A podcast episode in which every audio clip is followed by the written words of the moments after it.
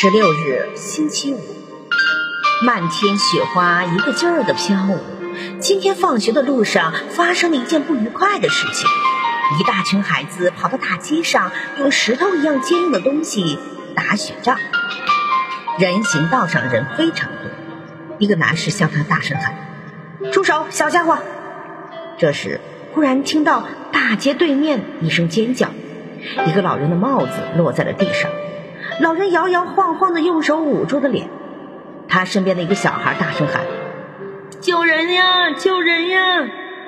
人们一下子从四面八方围了过来，大雪球打中了老人的一只眼睛，孩子们四散而逃。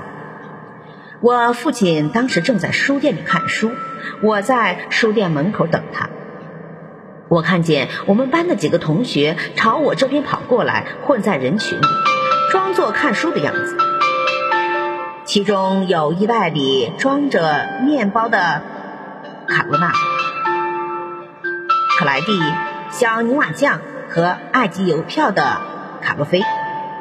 一大群人围在老人身边，一个警察和另几个人气呼呼地说：“是谁？谁扔的？是不是你？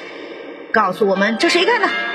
他们挨个看孩子的手是不是湿的，以便找到扔雪球的孩子。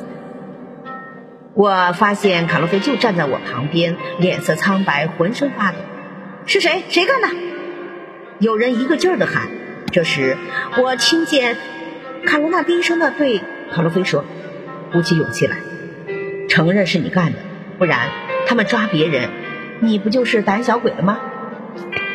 我我不是故意的。不管怎么样，承担是你的责任。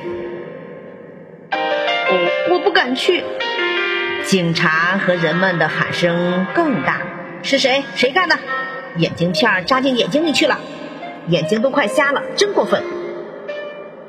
我相信卡洛菲吓得就快要晕倒了。卡罗娜坚定地对他说：“跟我来，我保护你。”卡罗娜拉着卡洛菲的胳膊，像扶着一个病人似的拉了过去。人们一看，全明白。有几个人举起拳头想打他，卡罗娜站在中间大声说：“你们十几个大人对付一个小孩子吗？”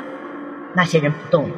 警察抓起了卡洛菲的手，拨开人群，把他带进了附近一家面包店里。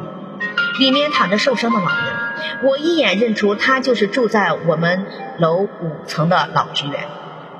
他跟小侄子一起生活。老人躺在长椅子上，眼睛上扶着一块手帕。我我不是故意的，我不是故意的。卡洛菲吓得半死，抽泣的说着。两三个人把他给推了进去，大声说：“快跪下道歉！”说完，把他推到了地上。这时，两只有力的手把卡洛菲拉了起来。原来是校长。他语气坚定的说：“谁也无权再伤害他。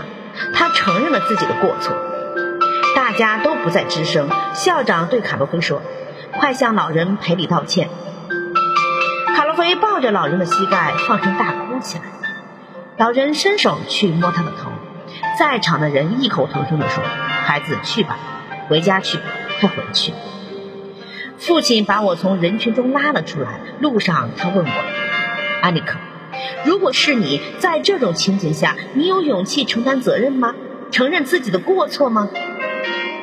我说有勇气，他又问：“你能发誓真心实意的、有尊严的做到吗？”我回答：“能做到，父亲。”